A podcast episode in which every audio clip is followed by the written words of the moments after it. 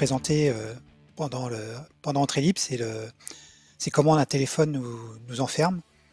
Il y a deux, types de téléphones qui nous enferment. Hein. c'est ceux qui, c'est ceux en gros qui, qui, qui, permettent plus que téléphoner, hein, qui ont aussi des applications, qui ont aussi des, des opérateurs qui se mettent dessus. Donc c'est en gros c'est les téléphones Apple et les téléphones Android pour simplifier. Donc euh, je parlerai un petit peu des téléphones Apple, mais juste pour dire que bah, si vous avez pris ça, c'est foutu, vous êtes enfermé, euh, prisonnier, espionné. C'est consentant de votre part, hein, c'est le contrat que vous faites avec Apple. Par contre, si vous avez un téléphone Android, là, euh, on va voir qu'il y a des problèmes et des solutions pour les aider. Donc il y a notamment on va voir que bah, il y, a, le problème que Android décide de ce qu'on Google décide de ce qu'on peut mettre sur son téléphone. Donc, par exemple, si on veut faire du jeu en ligne ou même, euh, je sais pas, euh, une application qui fait de la pornographie, on n'a pas le droit. C'est pas bien. Les Américains, ils veulent pas, c'est sale.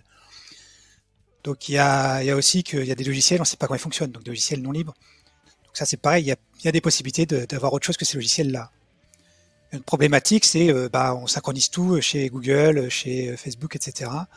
Donc, nos agendas, nos contacts et toutes ces choses-là. Et du coup, bah, toutes ces informations-là, Google les a. C'est est-ce que c'est prudent de les donner à une entreprise privée qui en plus fait de la publicité euh, ciblée derrière? Donc là aussi, il y a des solutions qui existent pour pas envoyer tout à Google. Et enfin, pour les plus courageux, on verra qu'on peut même remplacer Android par autre chose pour, euh, pour se libérer totalement de ce que fait Google et être, avoir une totale transparence sur ce que fait notre téléphone. Euh, alors, le logiciel libre, j'ai commencé sans faire exprès en fait, par de la technique. Euh, quand j'étais étudiant, j'avais un ordinateur qui fonctionnait plus avec Windows, enfin des complications. Euh, il fallait changer le disque dur, j'avais pas les moyens, donc cherchant sur internet, j'ai vu qu'il y a un truc qui s'appelait Linux, qu'on le mettait, euh, c'était pas grave si le disque dur il marchait pas totalement. J'ai découvert ça, je dis ah, c'est génial, euh, jour ils vont connaître ça chez Microsoft et ils vont voir à quel point c'est génial. Et en fait, ça existait avant, donc j'ai appris. Après, bon, je suis particulier, hein, j'ai une façon de fonctionner qui fait que Linux est totalement fait pour moi puisque Windows. Et du coup, bah, j'ai découvert ça, donc j'ai regardé un peu.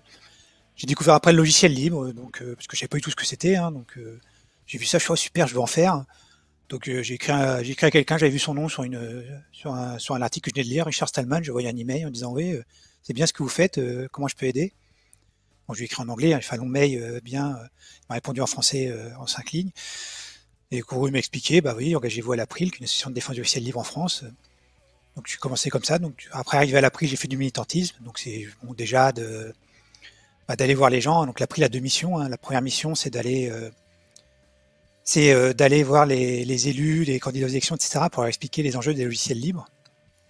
Donc, euh, typiquement, bah, c'est telle loi qui va passer. attention, si on, si on laisse passer cette règle-là, ce sera dangereux pour le logiciel libre. Est-ce que là, vous faites, un, faites une loi sur l'éducation? Est-ce que ce serait pas l'occasion pour mettre dans la loi qu'il faudrait qu'on favorise le logiciel libre à l'école? Des choses comme ça.